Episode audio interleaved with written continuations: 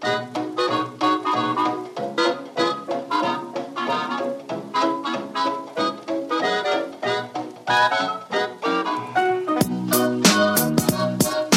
estrenando micrófonos.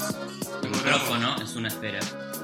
Después de una breve pausa, volvemos a nuestro quinto episodio con micrófonos. Ahora tenemos micrófonos de más en nuestro set, estudio, slash habitación. Sí, eh, parecemos reporteros de ESPN en este momento. Son como sí, sí, ya somos oficialmente periodistas.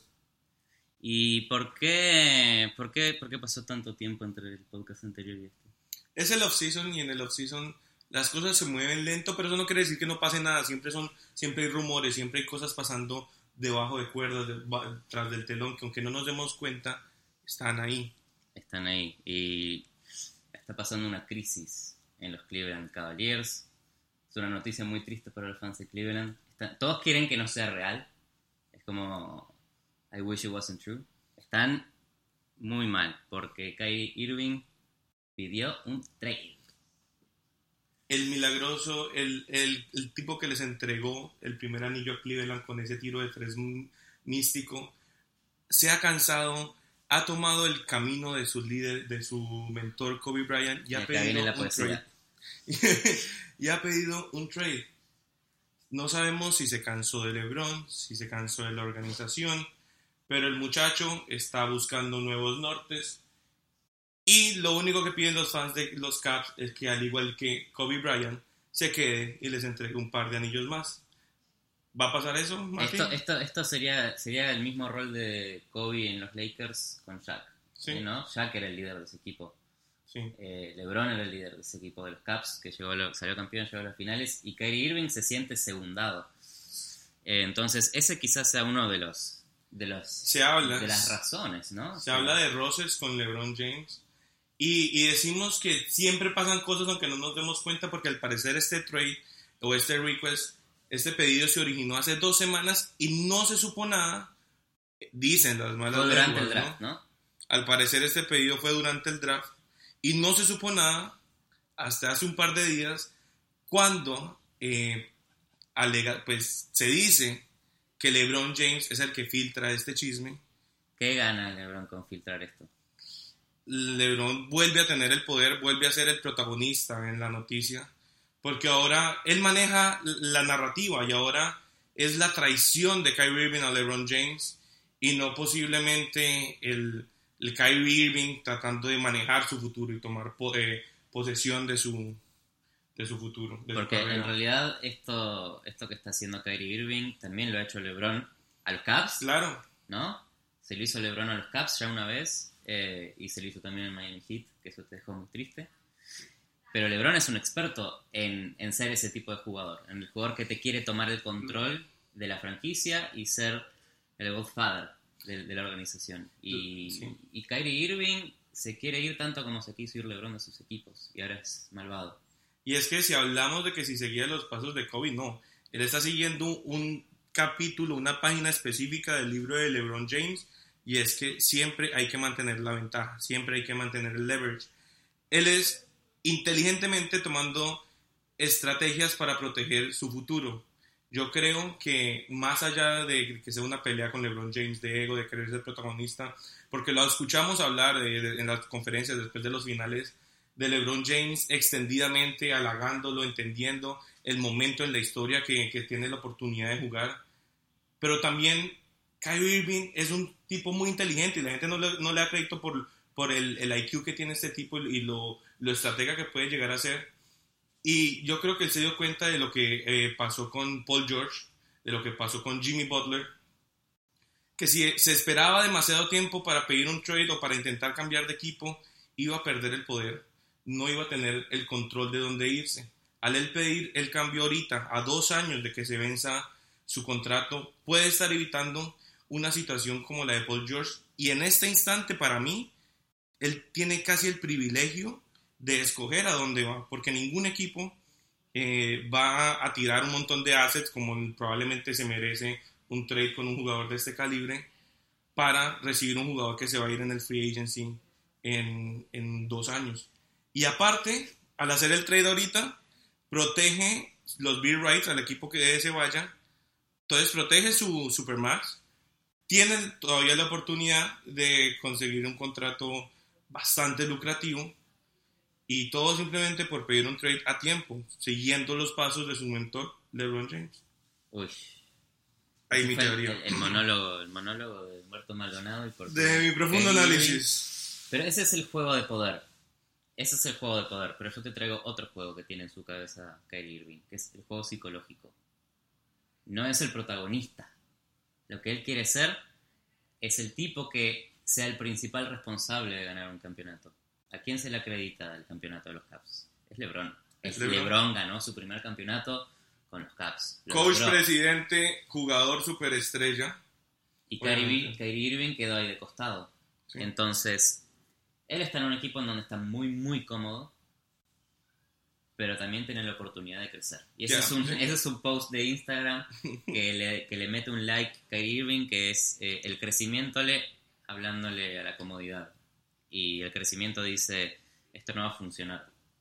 Entonces te habla de Kyrie Irving queriendo ir a un lugar en donde pueda crecer más como jugador, en donde sea él el que lidere una franquicia, el que sea él el responsable y el que también le dé el crédito, en vez de quedarse en un lugar cómodo, en donde puede seguir jugando con LeBron, puede seguir llegando a finales y puede seguir perdiéndolas también, porque los Warriors no van a jamás. No mientras esté LeBron James. Y eso te habla mucho de su personalidad. Uno, lo que quiere y también del, del por qué escoge. eh, porque cuando eh, pide el trade, eh, supuestamente da ciertos sitios, da ciertos sitios de preferencia donde quiere ir, ¿no?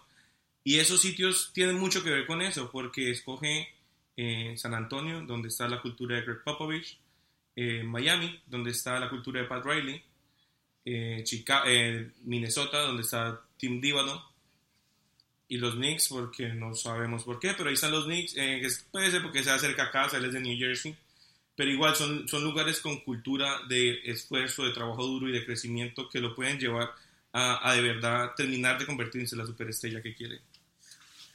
¿Quieres ser el líder o quieres ser el campeón? Eso, Damian Lillard dijo, está loco. ¿Cómo, Sí. no- ¿Cómo vas a irte a un equipo en donde Se ese cansó de llegar lado? a las finales. El otro lado de la, de la comodidad. Dam- Damian Lillard con los Blazers nunca llegó ni a una final de conferencia. Ve a Kyrie Irving yéndose de los Cavs y dice, este tipo está loco. ¿Cómo Sí. se va a ir de un equipo que puede ser campeón? de esos momentos que uno no sabe lo que tiene hasta que lo, hasta que lo pierde, ¿no? Y yo creo que de pronto se tiene la confianza, ¿no? De, de poder eh, más adelante, de él mismo, de él mismo ser el, el, el que lidere a un equipo. Quién sabe si lo puede hacer, pero el tenerse la confianza o el simplemente querer eh, eh, explorar un camino donde, donde él no tenga que depender de las decisiones de otro, porque claramente hoy quien maneja las riendas del futuro de Kyrie Irving es LeBron James, mientras está en los Cleveland Cavaliers, esa es su realidad. LeBron James es el dueño de ese equipo. Dueño, sí. Pero quizás se vaya. Y, Porque y en ese instante sin GM, eh, donde todo está en veremos, donde el, el- el equipo, el roster no se fortalece.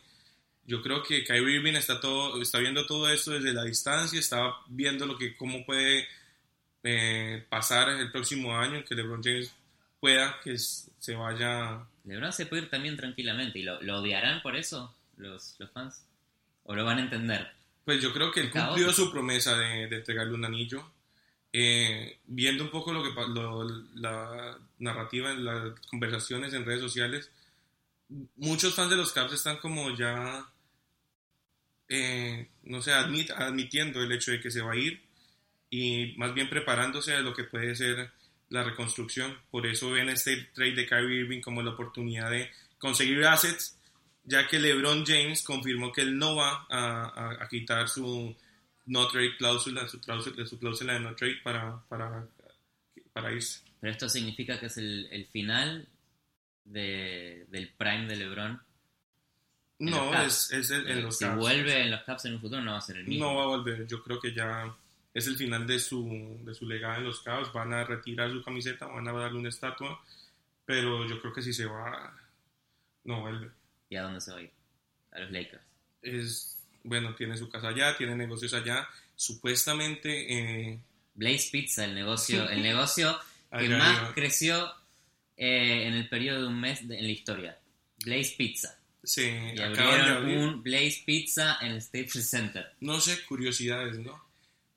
Es cierto que LeBron James en algún momento va a querer ser dueño de un equipo y no sé si hay un mejor tutor para eso que Magic Johnson. Ya estuvo de la mano de Pat Riley, yo creo que es no hay alguien más mejor a quien, a quien admirar, ¿no? De pronto volver a Miami si el buyout de, de Chicago pasara, pero eso es, un, es una aspiración muy, muy lejana. Yo creo que ya pasó ese, ese momento también. También van a retirar su camiseta en Miami, no va a haber estatua. Pero los ¿Qué, Lakers, qué es esa discriminación?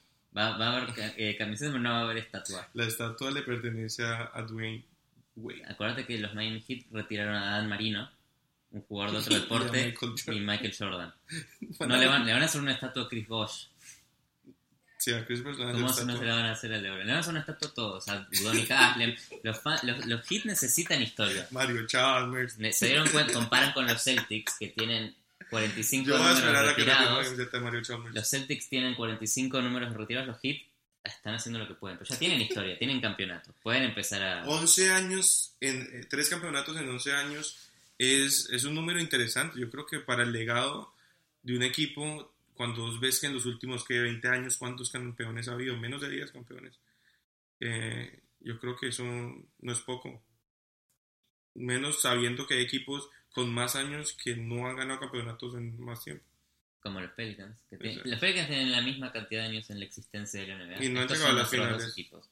No llegaron ni a finales de conferencia. Lo máximo que han llegado... Los Clippers tampoco. Entonces, ¿qué, qué, qué tiene de malo que los Heat retiren? Cero, cero vergüenza. Nunca entendí. Los Celtics en los camiseta de 50, Jordan. los Celtics en los 50 ganaban dos campeonatos y es retiraban a eh, esos jugadores. Por eso ¿Cuántos equipos había? Como 10 equipos. Y Bill Russell dominaba a todo el mundo. Era muy fácil. Y no había sponsors. Y sí, no. Ahora hay sponsors en las camisetas. Ahora hay sponsor de las camisetas. ¿Ves la camiseta de, de los Bueno, Celtics? no, no, con- pero eso, eso es en el NBA 2K, no hemos visto oficialmente. Sí, como- salieron las camisetas de los Celtics. Y ya esos son los tienen, patrocinadores. tienen el patrocinador. Qué triste. Se- bueno, pero es el fin, es el fin de una época. Es el fin de una época. Y volviendo a los Caps. Nos hemos ido, ¿no? Si nos, nos fuimos un poquito. Eh, volviendo a los Caps, eh, acaban de firmar a Derrick Rose como casi, ya, casi ya reemplazo de Kyrie Irving. Reemplazo raro porque entonces su backcourt es Derrick Rose y José Calderón. No sé, no sé qué esperar de estos Caps. Derrick Rose que sigue teniendo lesiones. No sé, nadie se acuerda que la última temporada em, en los Knicks también la termina con una lesión de rodilla. No importante, pero se sigue lesionando. Y se desapareció un juego. Un juego donde no llegó. La gente le olvida que hubo una noche donde, le- donde Derrick Rose no llegó a jugar. No es normal. No es normal. Eh, Pero también estaba clavando 18 puntos por noche con todo y sus rodillas jodidas. pero no es más la figura de un equipo. Eh, está, estamos quizás presenciando al primer MVP que no llegue ni al Hall of Fame. Estamos también presenciando una era donde los últimos seis años de MVPs están en dos equipos. Más o menos. Más o menos. Sí. Pero eso no es culpa de Derrick Rose. No, pero interesante. Bueno, es que Derrick Rose lo ganó con los Bulls. ¿Quién más ganó con los Bulls? Nadie. Es él. Sí. Y, y a los Caps, que tienen a Derrick Rose y a Calderón. ¿Quién quiere ir? Es un equipo que se está más desarmando que armando. Está como, Bueno. está como reemplazando assets buenísimos por otros más o menos. Y Carmelo Anthony, que estuvo en todos los trade talks de esta semana, porque los Knicks se lo quieren seguir sacando encima, eh, dijo, no, no quiero ir a los Caps. No me interesa ir a los Caps. Porque sabe que es un equipo que se está desarmando. Está obsesionado con ir a los Rockets. Ese es donde quiere ir, donde sabe que puede competir al más alto nivel. Eh, el, el que sí quiere ir a los Cavaliers es Eric Bledsoe. Dijo que quiere mucho a los Suns, pero él quiere también competir para ganar. Y coincide mucho con todos los rumores de, de donde lo incluyen a él en los, en los potenciales trades para, para obtener a Kyrie Irving. Y acá tenés eh, como el primer hint de que los Caps no iban a, a tener una buena offseason. Que puso Kevin Love en un tweet. Bueno, después de una entrevista de, de a Kyrie Irving donde él dice que los, los Caps estaban en un lugar peculiar en el offseason. Le preguntan en, en Twitter a Kevin Love que cómo, cómo va la vida. Y él dice, no, la vida espectacular, sin quejas. Las cosas un poquito peculiares, pero sin quejas. Ahora hay que ir a patear rocas. Eh, yo te cambio la, la palabra peculiar por otra con P, que es la paranoia de los Caps. No saben qué es eso.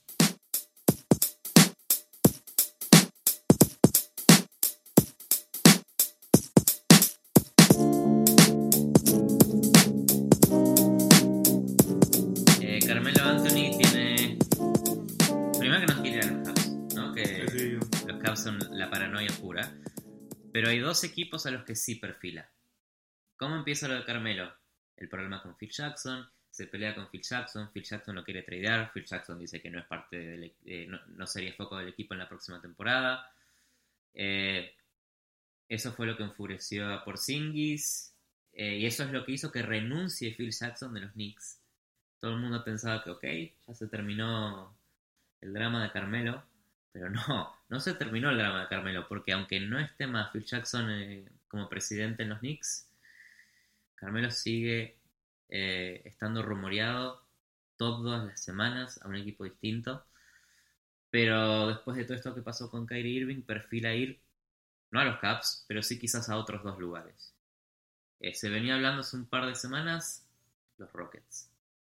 Y ahora empezó, empezó a surgir una segunda Pretendiente. segundo pretendiente, eh, que serían los Oklahoma City Thunder. Entonces, ¿a dónde Carmelo transformaría un equipo capaz de hacerle pelea a los Warriors? ¿Cuál es el, equipo que le hace verdadera pelea a los Warriors en este nuevo West, que es básicamente la NBA? Porque ya los, eh, los Caps desaparecen de, de contendiente, ahora la NBA es la conferencia NBA. oeste. Básicamente vamos a ponernos nuestro sombrero de Melo y vamos a decidir por él dónde debería ir basado en dónde va a tener más posibilidades de ganar. Eh, me gusta tu poesía nuevamente. No, para mí si va a los Rock, si, si va a los Rockets, el, el trade que quizás más habló posible sería básicamente eh, Ryan Anderson a los Knicks, junto con algún jugador eh, de contrato bajo como para y Basura. machear los contratos. Basura, no seas malo. Los jugadores juegan en la NBA y son muy buenos. Eh, y básicamente Ryan Anderson por Carmelo Anthony. ¿no? Entonces los Knicks desaparecen de ser ni siquiera interesantes para ver.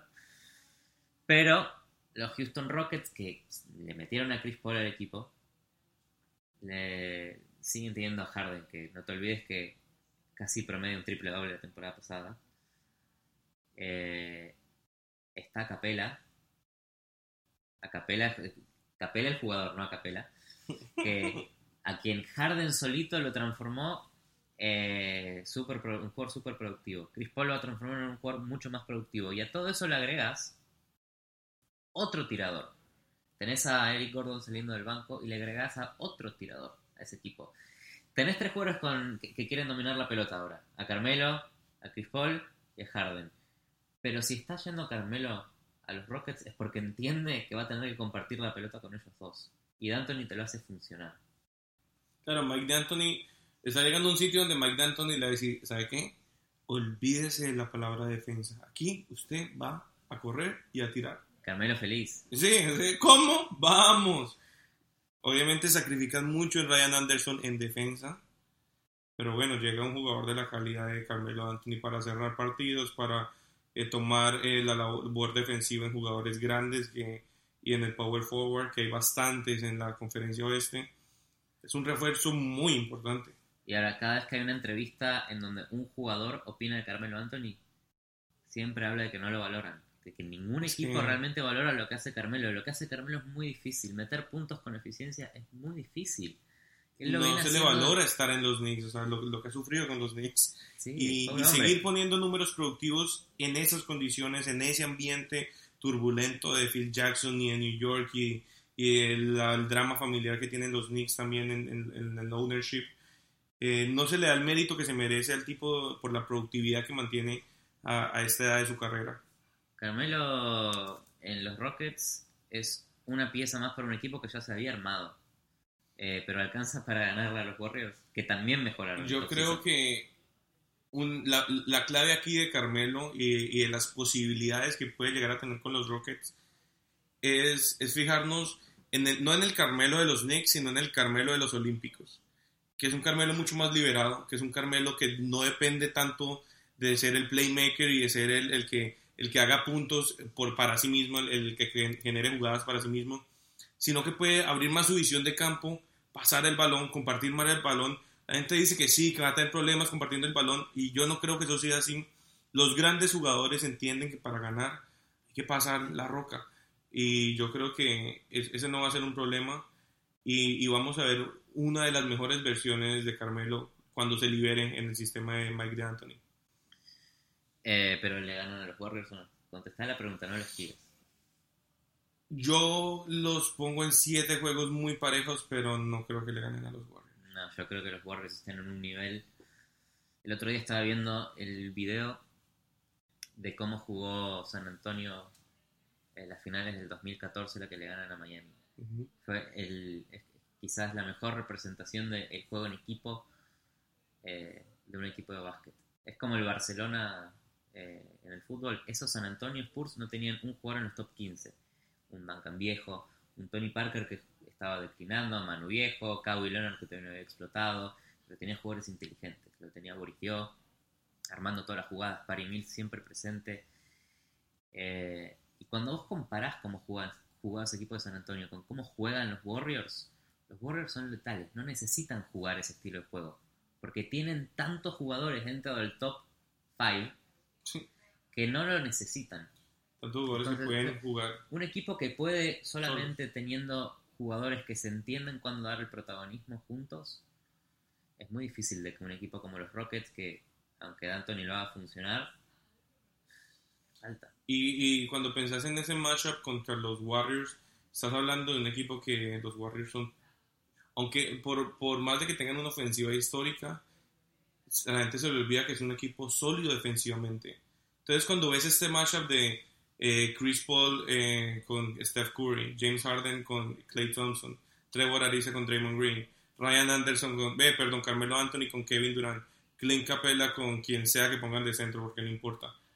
Eh, uno a Sasa uno- Pachulia, ser un poco más respetuoso. que casi entra al All-Star Game. No, o no Jabari olvidemos. Magui, por Dios. No, no olvidemos que Sasa Pachulia eh, casi es All-Star. Sí, es verdad. Por mérito de Y jugar en no los olvidemos que Sasa Pachulia casi le destruye la carrera a. Bueno, es un Bueno. hitman. Es un hitman. eh, Le entrega, le entrega el primer anillo a- este- los Warriors. un- el segundo anillo. por- es un mafioso del este de Europa. Lo mandaron a lesionar a Kawhi y lo logró. Lo logró. Eh, esos, y los, esos son los Rockets como eh, contendiente de los Warriors. Yo creo que su mayor arma ahí sería esperar que la banca se, se coma a la banca de los Warriors. Que obviamente en, en el, en el armar este, es- este super equipo se quedaron solamente con Iguadola, con Javale McGee y Sean Livingston. Que yo creo que esa banca de Eric Gordon, Nene, PJ Tucker, eh, un, un poco de los novatos que tienen, puede darle eh, batalla, banca a banca. De pronto es ahí donde los vuelven un poco más parejos, pero yo creo que los dos MVPs y los cuatro All-Stars que tienen en los estables, los Warriors, les dan esa ligera ventaja. Sí, pero los Warriors agregaron a Swaggy P. Swaggy. P Cuidado, Swaggy P modifica. con Javali McGee, ese es, es el dúo más interesante de la NBA para los, los que el sigan. mejor bench. Para los que sigan Shaq Tinafu, yo creo que son otros dos MVPs de Shaq Tinafu. Sea, Imagínate, imagínate el escenario de los Warriors, los titulares logrando sacar 20 puntos de ventaja y Swaggy P y McGee Cerrando partidos. no perdiéndolos, echándolos a perder. Esa es la No, historia de los Warriors. Estamos Los- menospreciando la labor de Las- este par de magos. Casi va a los Pelicans de Swaggy P. Eso es solo contento. comparable con la amistad de Barnes con DeMarcus Cousins, tomando Genesis en los camerinos. Es muy íntimo eso. Esto, esto va a ser algo desastroso, pero me encanta. Me encanta todo. Aparte, nadie puede negar que los Warriors son el equipo más entretenido de ver. Vos ves lo que pasa con Clay Thompson en China. ves las pendejadas que le pasan a, Dray- a Draymond Green en el offseason, eh, menos la demanda que le acaban de poner. Pero lo todo lo que hace Steph Curry en social media, con su esposa, con lo que sea, es un equipo muy divertido de ver y en la cancha tiene mucha química y, y- y se nota que, que disfrutan el básquet. Y yo creo que lo vamos a ver llevándose otro anillo. Ese es el, eh, el disfrute del básquet de los Warriors versus lo robótico que era el sistema Popovich campeón San Antonio 2014. Sí. Muy distinto. Los Sí. tipos les gusta. No, los jugadores prefieren Sí. hacerlo, les sale, les sale hacer bien. A ver, Queda claro. comparación para los amantes del fútbol. Alemania, Brasil. Puede ser, mira, profundo. Profundo. ¿Y cuál es el otro equipo que le hace competencia a los Warriors? Si, si Melo, si Melo se va a los Thunder. Este es, este es el trade que yo creo que sería la elección de básquetbol más inteligente para Carmelo. No sé si económicamente, porque obviamente en Oklahoma tiene un tema de que va a ganar menos plata, pero yo creo que el atleticismo y la juventud de los Thunders, el tener el MVP, que es una máquina, el tener a Andre Robertson, Vos sos, es, vos sos fan de Russell Westbrook. Totalmente, Russell Westbrook es lo mejor 100%. que existe. es lo mejor que le ha pasado en la NBA desde el 2009. Amén, Russell. Y con Paul George. con Paul George. Y, y yo, eh, como ya lo he mencionado en este programa, soy de, de ese pensamiento de Pat Riley que todo empieza con un buen centro y estos tipos tienen uno de los centros que va a ser para mí de los mejores de la NBA por los próximos 10 años. Steve Adams es un tipo de 20, 21 años que está poniendo números locos, que está teniendo performances muy buenos, muy sólidos en el off-season y durante la temporada regular que cuando lo rodeas con jugadores como Russell Westbrook, Paul George, eh, Andrea Robertson, que empezó siendo power forward y terminó jugando casi de base. que hoy, eh, hoy en día está cobrando la plática que se merece. Y mejoraron el bench también. Le metieron a Raymond Felton al bench, eh, contrataron a Patrick Patterson. Es un equipo que se armó bien, Exacto. bien. Eh, Eh, si se va Canter, Diría eh, Canter que su principal rol en el equipo ha sido ofensivo, pero ofensiva interna, que quizás ganen un poquito con Patterson, pero pierden ahí. pero llega, llega eh, un jugador extremadamente bueno ofensivamente como Carmelo Sí. y que es mejor defensivamente, entonces obviamente es un upgrade en la posición, no importa la juventud de... Sí, Carmelo, de Carmelo incluso pudiera jugar de power forward en los, en los Thunder, jugar un poco más de small ball. Exacto, si quieren jugar, eh, incluso hay momentos donde cuando, cuando los Rockets, perdón, cuando los Warriors pongan a Draymond Green de centro, pueden poner a Carmelo de centro. No sé, a un super small team. No sé, tiene muchas posibilidades este equipo. Y es un equipo extremadamente atlético, lo cual le da muchas, muchas complicaciones a los Warriors. Aquí sí, cuando vemos el jugador a jugador, cuando vemos Russell Westbrook contra Steph Curry, Andre Robertson contra Clay Thompson, Paul George contra eh, Draymond Green, eh, posiblemente eh, Carmelo Anthony contra Kevin Durant y Steve Adams contra cualquier muerto. Yo creo que esto es un matchup que los Warriors sí van a tener un poquito de miedo cuando lleguen los playoffs. Decís que, decís que los Thunder le dan miedo a los Warriors. Ah, ahora como se están armando, si llega Carmelo, sí. Yo creo que aunque le hayan agregado un par de cosas al bench, falta un poquito. Le falta un poquito. El bench de los Warriors para mí es... Claro, tendríamos que estar hablando de que para ganar igual necesitan que los cinco inicia- iniciadores tengan actuaciones perfectas, flawless, como se diría. Lo que es difícil, es difícil de conseguir en, en siete juegos. Sí. ¿no? Y si no, puede ser San Antonio. San Antonio...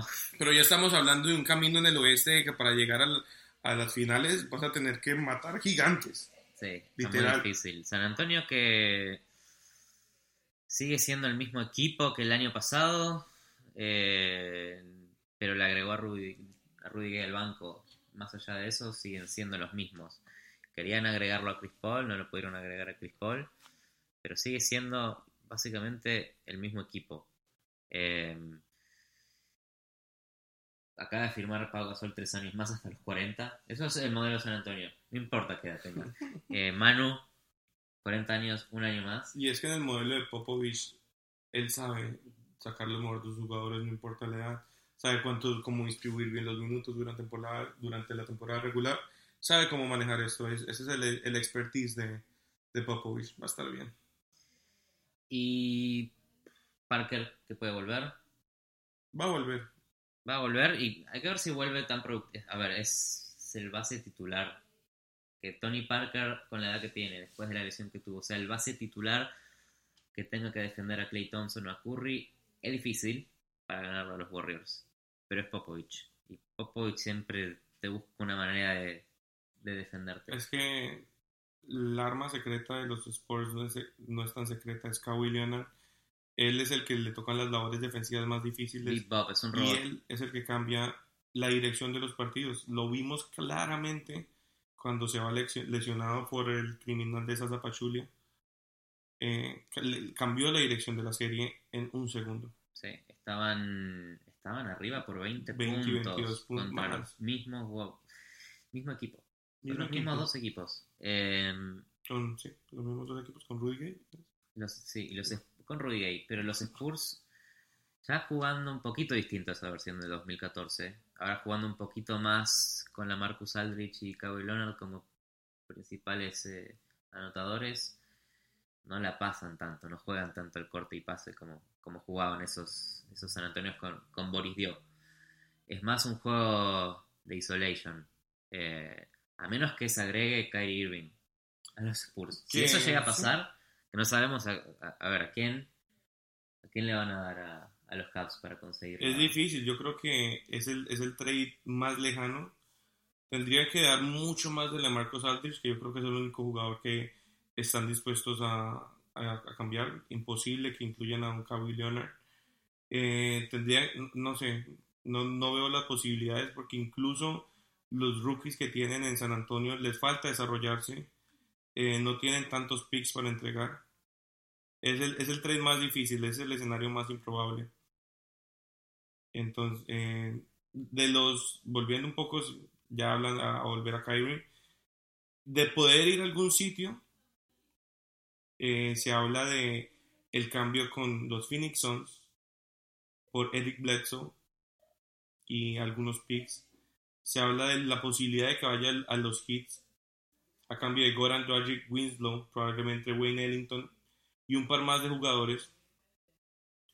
O a Boston, que es el, el Dark Horse, el que de esos que nadie debe venir, pero que puede meterse ahí con un trade con Isaiah Thomas, Jay Crowder y alguno de esos preciados picks que tienen eh, gracias a ese trade de, de Marquis Fultz al, al último minuto.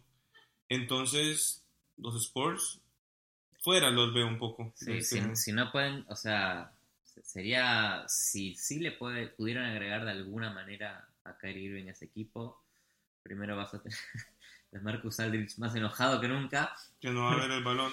pero ese equipo sí puede, puede hacerle juego a los Warriors. Más que es, o sea, hoy en día es muy difícil. Pero entra Kyrie Irving en el sistema Popovich o lo tiene que transformar. Y va a ser de esas vainas que van a tomar tiempo porque el tipo no, no pasa el balón. Bueno, sabemos que su principal fuerte no es las asistencias.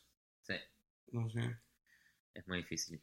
O sea, Eh, no es el mismo prototipo de Tony Parker, de ser un jugador sacrificado.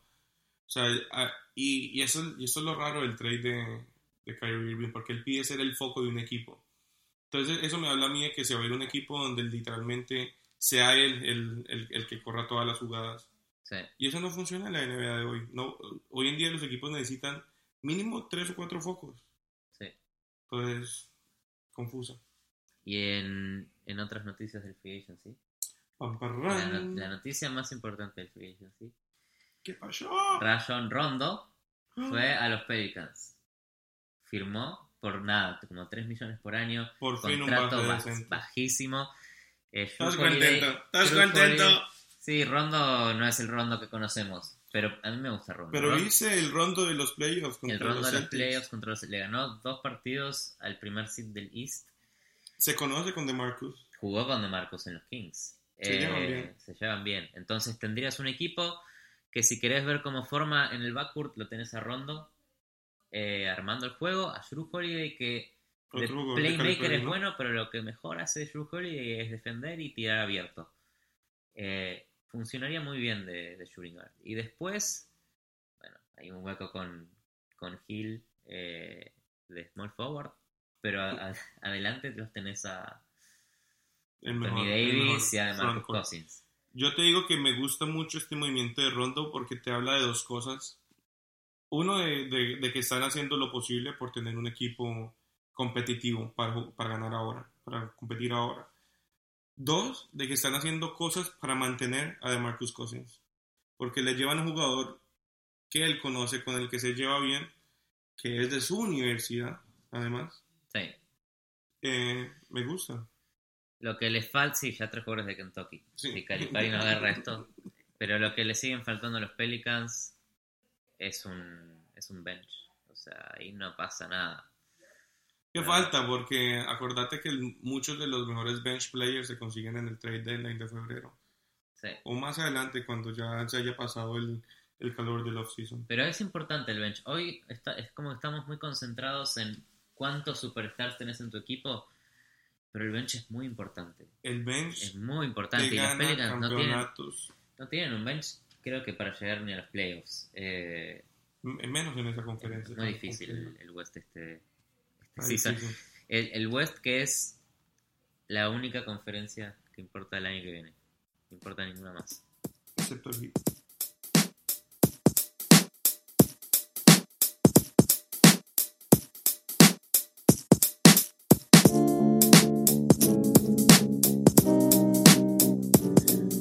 Aplausos, volvemos. Aplausos. Y Los aunque- aplausos que se llevó Lonzo Ball Sí. este Summer League. Porque aunque- MVP del Summer League Lonzo Ball. Sí. Vos lo ves jugar a Lonzo Ball y te inspira. Me inspira, ha cambiado mi corazón, ha cambiado mi, mi, mi creencia, mi forma, mi, mi forma de ver a, a este diamante en bruto que ha llegado a la NBA. La culpa, la- hablemos bien o mal de la Barbol, pero toda la culpa del odio que recibía eh, pobre, pobre niño era por culpa del padre. Después empezó a jugar y todos se dieron cuenta que el overhype era real. Pero, el papá tenía razón. sí, pero pobre La chico. culpa de todo lo bueno y lo malo que le pasa a Alonso Ball, hay que decir, es culpa de la Barbol. Con lo bueno y lo malo. Con lo bueno y lo malo. Pero ahora todos estamos más hype por Lonzo. Y le ¿Qué- creemos a Lavar. Entonces ya vemos a Lavar como un personaje folclórico y, y- irrisorio. Ya no es este, este tipo molesto que está. No, y ahorita le creemos, que es lo, que es lo raro. Es tan raro ver a, a Lavar Ball en entrevistas y de repente pensar que tenga razón. Es muy- Opino como este hombre. sí, Yo opino como. Yo opino como la Barbol. y es muy raro. Ese es un t-shirt que tenés, te tenés que mandar a Opinamos hacer. Lavar Ball. Yo tengo el- la misma opinión que la Barbol. Pero, afortunadamente, no en todo opino como Lavar Ball. Eh, sí, sí es un jugador con mucho futuro, igual que Kyle Kuzma. Pero, calmarnos. Falta. Faltan 82 juegos. Falta que empiece a jugar con jugadores de, que defienden de verdad. Porque si algo vimos que fallaba era su defensa. Entonces vamos a ver con jugador, que va a jugar contra jugadores atletas de verdad. O sea, con todo el mérito que tiene llegar al Summer League de la NBA, no son los mismos profesionales que están en la NBA. No son, es verdad. El Summer League es muy raro en ese sentido. Podés ser un gran jugador en la Summer League y después en la NBA. Hagas nada. Porque es otro juego, son otros jugadores. Eh, pero la Summer League, en mi opinión, es mucho más competitivo que el college. Porque tenés en la Sí, Summer League los mejores jugadores del college. eh, tenés jugadores jóvenes de Europa. Y sigue jugando como se lo esperaba. Eh, y yo creo que las, las habilidades que tiene Alonso son habilidades de ver el juego, de ver la cancha, de pasar la pelota. Que eso nos enseña, eso es algo que de verdad es nato y, y cuando, ya, cuando ya entras a la liga con eso, es una ventaja por encima de todos. Sobre todo que los, sus compañeros lo van a querer, porque por encima de lo que hable el papá o lo que no hable, el tipo es un tipo callado, que deja que su juego hable por él y que lo único que hace es alimentar a sus compañeros con buenos pases. Sí, hoy, ¿Quién yo, no quiere jugar con ese tipo? hoy yo creo que lo pones en la NBA y es un top 5 passer. Y no sé por qué no podría ser tranquilamente primero. Tiene una visión del juego que es muy difícil de encontrar. No, primero todavía hay gente que hace muchos mejores pases, empezando por LeBron James, empeza- de, de Marcus Cousins. O sea, hay, hay mucha gente que hace mejores pases, pero no, no le quita el mérito de que va a ser top, top 5, va a ser, no sé si entrando a la liga. Bueno, Chris Paul es una magia O sea, sí. pases. Chris Paul tiene algo muy Russell similar. Westbrook, Steph Curry, todos esos son, magos, o sea, pero no le quita, no le quita su talento. Pero Lonzo Ball tiene una manera de dar pases que no solamente, no solamente ve la cancha, tiene una manera muy peculiar de pasar la pelota. De tirar y de todo. Pasa la pelota casi como que dos o tres segundos antes de lo que uno se imagina que un point guard necesita pasar la pelota. A ver, en vez de darle la pelota al jugador cuando ya está metiéndose para estar abierto, se la da cuando sabe que el defensor está bajando su velocidad. Entonces Lonzo Ball sabe que ese jugador que va a recibir la pelota puede pasarlo en velocidad. Por lo tanto, los jugadores a los que abre Lonzo Ball no tienen help defense. Eso no existe, eso no lo ves en jugadores de la NBA hoy. Es muy difícil tener esa habilidad. No solamente eso, sino la manera que tiene de encontrar al tipo que está cortando para meter un bucket abajo del aro facilísimo. Lonzo Ball, Claro. Eso, eso va a ser, va a hacer que sus compañeros les tome un poquito adaptarse porque obviamente son pases adelantados a los que nadie está acostumbrado. Pero igual, vamos a ver lo que a mí, yo creo que después del break de, de Navidad, vamos a ver este tipo de explotar de verdad. Sobre todo en, entenderse mejor con, con- con los jugadores que juega con, eh, con Ingram, con Julius Randle, sí, y jugó Con- con un par de desconocidos en Jordan. Clarkson. O sea, tienen un buen núcleo en los Lakers y les va a ir bien. Pero no van a llegar a los playoffs. Qué pena la barra. ¿Por qué hablamos de tantos equipos que no van a llegar a los playoffs? Eh, pero a ver, si Lonzo Ball pudo, pudo hacer lo que hizo en el Summer League, donde jugó con jugadores que conoció que tres días antes, es, eh, te demuestra que es un jugador que es innato eh, el talento que tiene para ser mejores a los demás. Es innato. Una de las cosas que yo más rescato de su participación en, en Summer League es, es cómo rebotó de, ese, de, ese primer, de esa primera impresión que fue desastrosa. Tuvo un muy mal primer partido. Un terrible primer partido. Y habla mucho de su actitud, de su convicción y, y de su poder de, de superación el salir al siguiente día y clavar un triple double. No sé, eso a mí me impresionó. Y creo que desde ahí empecé a verlo con otros ojos. Fue como que, ah, bueno, si al siguiente día este tipo se levanta y. O sea, no, no fue que se fue a entrenar un mes, no fue que tuvo una charla mágica, no. El tipo acostó a dormir y al siguiente día se paró y clavó un triple double. Y el partido que tuvo contra los Boston Celtics. ¿sí? eh, o sea, el, el Lonzo Ball tenés un jugador especial, los Lakers. Ingram, que es el jugador que va a explotar el año que viene, que fue el segundo pick. 20 puntos por partido espera Don Magic. Bueno, la promesa de que. La, esta es la, la próxima promesa de la Bar Ball, que es que los Lakers lleguen a los playoffs, gracias a Lonzo Ball. Primero había que creer el hype de Lonzo, cumplió. Eh, ahora, a ver, Es que ahorita me siento raro desmintiéndolo porque no, no, voy- no quiero tener que en unos meses decir, pues madre, la Barbol tenía razón. Y, y mi peor de los miedos es que de verdad LeBron James se vaya a los Lakers. o sea, eso es el predictólogo. ¿Lo usás de predictólogo a la Bar Ball? Y, y mi- no, es el, es el predictor de mis miedos. De tus miedos. Sí. O sea, que nunca vayas a que te lea el futuro de Miami Heat. no, que este tipo nunca me hable. Por favor, Hassan Whiteside. Exacto, No, nunca. no vayas a jugar al bowling. Nunca consejos en de tu la casa. Eh, Goran Dragic, no salgas a la noche. No, por favor, Porque si la Barbol lo dice, me incomoda. se termina, se termina este futuro que, que- que- Prometedor. con, con Spolstra como el coach de tu coach del año. Ey, no desmerites ah, por algo que Irving está pidiendo irse para allá. Va el Heat. Puede, puede. Yo creo que de los sitios donde tiene más sentido que llegara, o sea, el Heat tiene los haces suficientes para hacer el trade sin involucrar más equipos. Eh, le convendría deshacerse del contrato de Tyler Johnson si lograran involucrarlo, lo cual les hace, les da posibilidades de incluso mejorar el roster la próxima temporada. Y siempre que Pat Riley está en conversaciones por un jugador, hay que tenerle miedo porque él sabe hacer estas cosas. Y si hay algo que Pat Riley sabe hacer es mejorar equipos. Ya lo vimos cuando trajo a Alonso Morning, ya lo vimos cuando trajo a Tim Hardaway, A Shaq. a Shaq, que convirtió muertos en Shaquille. Lo mismo que hizo en- LeBron. ex- exponencialmente con Goran Dragic en el 2015, que vio un par de round picks. Por un par de round picks le dieron a Goran Dragic en, sea, en los Phoenix Suns cuando estaba triste. Una situación muy parecida. Goran Dragic aburrido en los Phoenix Suns. Apareció el hit. ¡Ay! ¿Cómo? Venga, Tim. Se encontraron un tesoro porque el tipo es casi un All-Star. Obviamente, creo que ahorita que salieron varios al oeste, va a ser All-Star. Ojalá. Y se encuentran ahorita en una situación muy parecida. Y hoy, hoy se hablaba del. Gordon Hayward hablaba de que estuvo a esto de ponerse la camiseta del Heat. Y es que esa es, esa es la magia de, de Pat Riley. Cuando ese tipo te habla y cuando ese tipo te intenta convencer, hay poco que otros equipos puedan hacer. El único sería Don Popovich, pero no, no tiene las, los assets para, para lograrlo ahorita. Entonces, hay que esperar, tenerle fe a Pat Riley.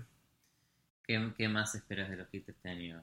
Porque no pasó mucho, mucho más con... No, eh, yo creo que el, el techo del hit con esta conferencia, Esa es la ventaja, jugar en el Exacto. este, ¿no? sobre todo en este instante que tanto hubo una migración masiva de All-Stars y, Y los Cavs. y los Cavs desa- desarmándose, yo creo que el, el cielo del hit es llegar a las finales ¿Las finales del este o las finales del NBA? de la NBA. Bueno, le ganan a Boston. Sí, Ok. sí, sí pueden. ¿Estás dando, estás dando la predicción en este momento. Si las cosas siguen como van, Es tu opinión contra la, la de la Bar Ball. Sí, mi opinión es la de Barbour. En las finales van a ser Lakers Heat. Yo. Esta es la Según primera. Yo, las, las finales son eh, Lakers Miami. ¿Quién es el MVP? El MVP de esa final. Eh, Winslow. Wow. Jugador de la banca. Saliendo a meter los triples. Esto es como el capítulo de los Simpsons de la final de- del Mundial México contra Portugal, más o menos. Es parecido. Sí. Pero bueno, volviendo a la seriedad de, de lo que es el, el, este draft season. ¿no? Bueno, eh, ¿y qué va a pasar la próxima season? Hay cambio de reglas. Upa. Cambio de reglas. Esto es eh, lo más importante de la última semana. Hay un cambio de reglas. Ahora los equipos... Reglas con los, con los timeouts con ciertas fechas. Primero, los timeouts. Eh, a partir de ahora va a haber solamente cuatro timeouts por partido. O sea, no más estar pidiendo constantemente, en especial al final de los partidos, que en donde los equipos empezaban a acumular eh, y los, los que te quedaban para el último cuarto te los usaban todos quedando dos minutos. Eso combinado con los timeouts de la tele, sean un, un poco insoportable ver los últimos dos minutos de los partidos, la verdad. Em, y cuando uno mira básquet FIBA, mira los Juegos Olímpicos, eh, mira algún partido de la Euroliga, pasa tan rápido el final de los partidos, es tanto más entretenido que un hilo empiece y termine en 5 o 10 minutos, porque si no se extiende tanto, que vas perdiendo lo que pasó en las jugadas anteriores. Entonces a partir de ahora los equipos de la NBA solamente 4 timeouts eh, y le redujeron la cantidad de timeouts que pueden pedir en los últimos 3 minutos a solamente 2. Entonces mucho más dinámico el juego, para mí es un buen cambio. Eh, lo votaron los equipos 18 a 4, o sea, 18 a 14. 18 equipos están a favor de esto, 14 en contra, se aprobó por mayoría, eh, menos timeouts. Después, la otra modificación que se hizo al calendario eh, es que la temporada va a durar un poquito más. La temporada se extiende una No semana. en partidos. No, no en partidos. Siguen siendo 82 partidos.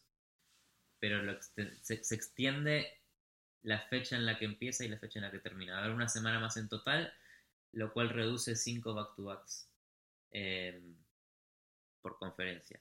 Entonces, menos back-to-backs en general para los equipos. Algo que todos los jugadores han pedido. Este, Y la liga en general. la liga en general, un poquito mejor. Podría durar un poquito más, ¿no?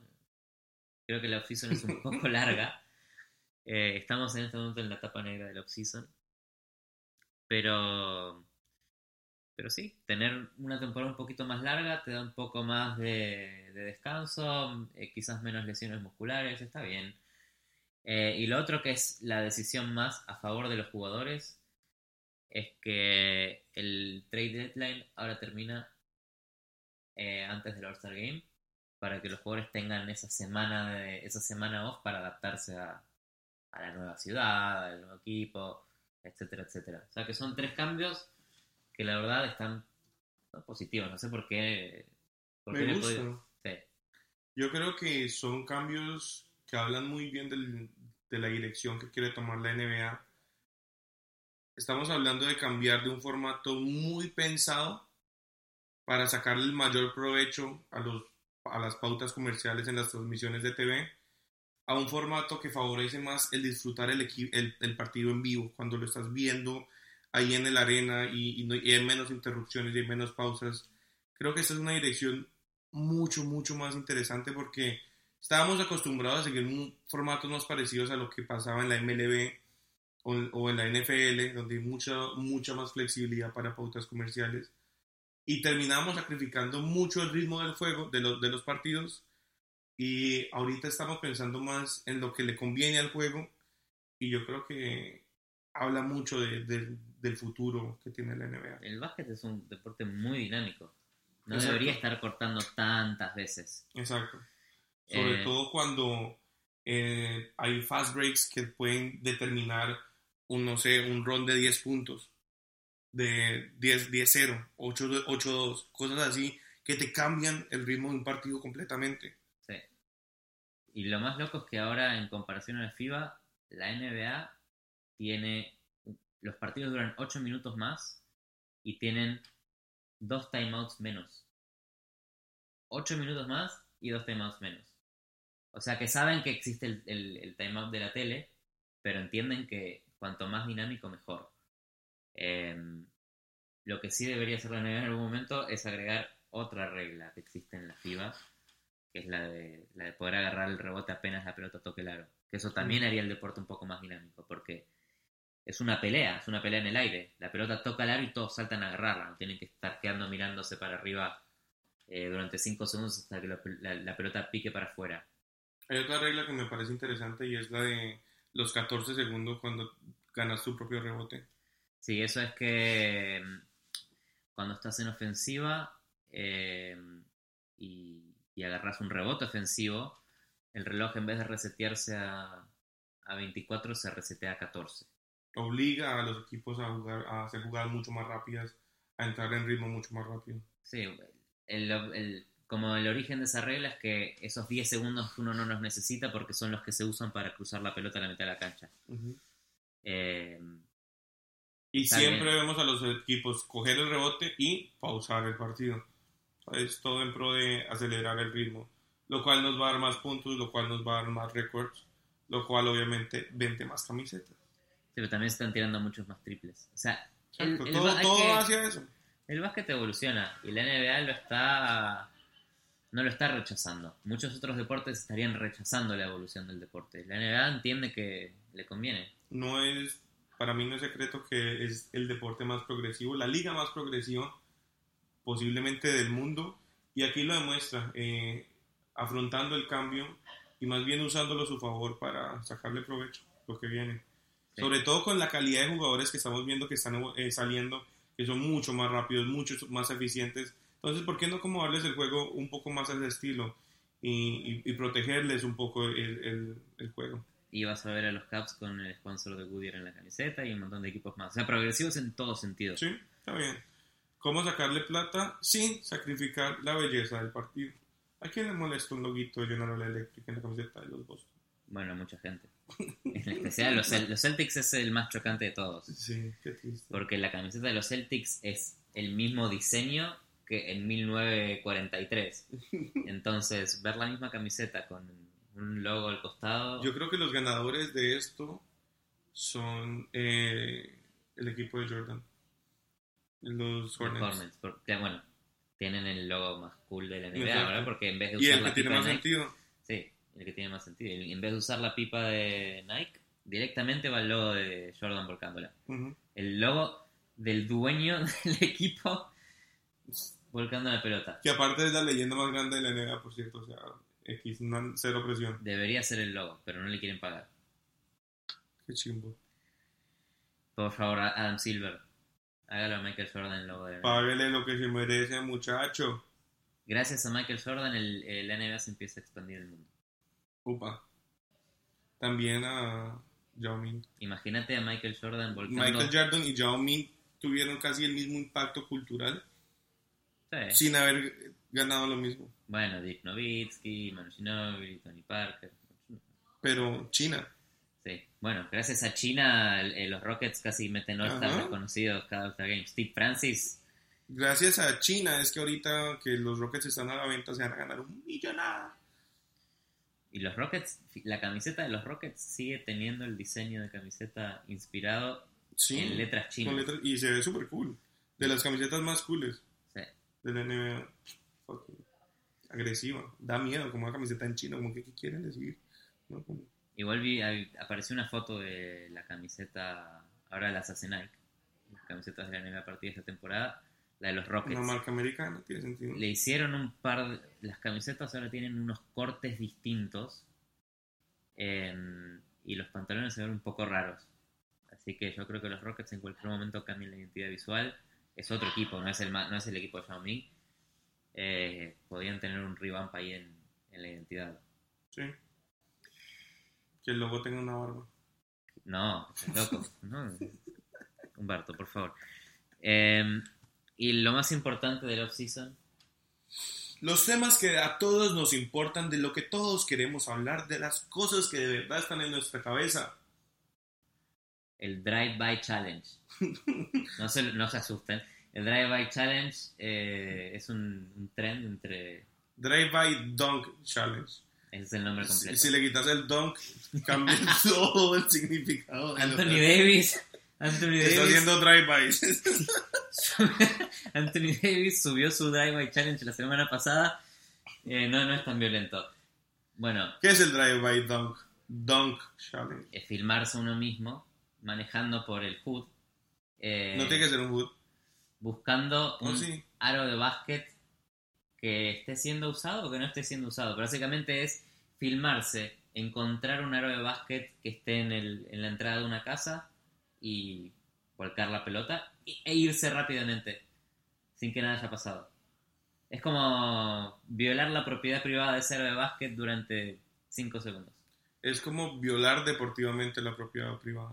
Terrible. Terrible. lo están siendo jugadores que, que cobran millones de dólares y no les importa Son unos estar vagos. violando la Son propiedad unos privada. vagos que no tienen nada que hacer. Vimos a Jalen Brown también metérsele al juego de dos inocentes eh, transeúntes en Ese la calle. fue el mejor video de todos. el mejor video. Jalen Brown, eh, eh, Le roba el balón Jalen Brown primero tiene que 22, 23 años, es un monstruo atlético.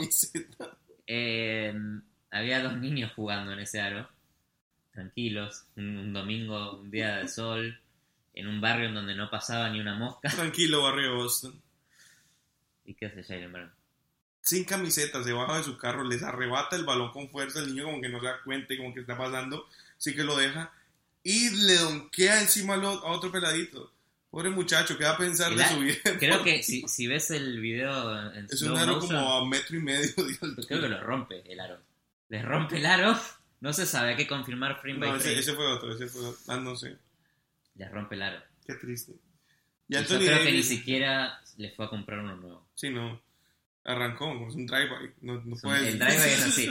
Violar la propiedad privada, no puedes venir, y eso es muy responsable. Eso le quitaría todo lo gangster. ¿Y cuál es el otro tema terrible? Es un tema triste. Es- Estos son los dos temas tristes de la NBA porque también nos enteramos de que Draymond está en problemas otra vez. Draymond, ¿qué pasa? Hay que, hay que cuidarlo, hay que cuidar lo que hacemos en la calle. No sabemos qué le pasó, no sabemos si es verdad o no, pero están problemas legales, así que le enviamos eh, buenos deseos a Draymond para que salga de sus problemas, si se lo merece, si no. ¿Son reales, no son reales? No nos importa, no nos vamos a meter Draymond Green Sí. porque nos llama y nos asusta. nos asusta. Pero también se metió en otro problema menos controversial, menos legal, o más controversial, porque eh, en, en medio de este show que está pasando con McGregor y, y Mayweather, resulta que McGregor salió con una camiseta del número 23 en, en una de sus apariciones. De los Warriors. de los Warriors, camiseta de los Warriors con el número 23, número que casualmente usa Draymond Green. Draymond Green, furioso, puso en Twitter, en Instagram, por favor, McGregor, quítese esa camiseta, yo estoy con el caballero Mayweather. En ese instante aparece el Notorious McGregor McGregor es un, un mastermind del troll. del, del troll, ¿no? Él está, le está trata- tratando de hacer la cabeza a Mayweather, no lo va a lograr. Cuando le- y le responde, no tengo ni idea quién sos vos, pero esa camiseta es por CJ Watson. Y para los que no saben quién es CJ Watson, para todos esos fans de los Warriors que se hicieron fans a partir del 2012, les contamos quién es CJ Watson. CJ Watson era un jugador de los Warriors hace un par de años, con el cual la ex esposa de Mayweather tuvo, o no tuvo, no sabemos, un romance, el cual le generó la peor de las reacciones a Mayweather, que lo terminó llevando a la cárcel. Me gusta que no hablamos de la vida privada de Draymond Green. Lo Pero respetamos a Draymond, pero Mayweather no te importa. Sí, vale verga. Eh, acá solo se respeta a los jugadores de la NBA. Lo llevan a la cárcel y McGregor llega y se pone la camiseta del tipo que envió a su contrincante a la cárcel.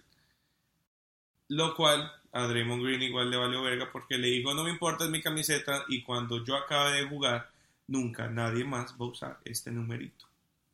Boom. Igual era, era la retro. Era la camiseta azul oscura de la época de Jason Richardson. Sí, de, de antes de los bandwagons. De esas discusiones de que, que no, no, no, sé, no, no sé en qué mundo estamos viviendo. Donde esto es relevante, donde esto es noticia. Es la off-season, es el mundo de la off-season. Draymond Green, Es la paranoia de los Cavs. Draymond, Draymond, tenés tanto futuro, no te metas en problemas, no te metas en cosas que no son tuyas. Son los drive-bys de Pat Sí. Riley. Pat Riley era un drive challenge. que, por cierto, Pat Riley puede ser el- la persona más gangster de la NBA. Para mí, es Godfather. Con eso te vas. Hay que renombrar este podcast. Amo a Pat Riley. Pat Riley forever. La paranoia. Paranoia. Paranoia.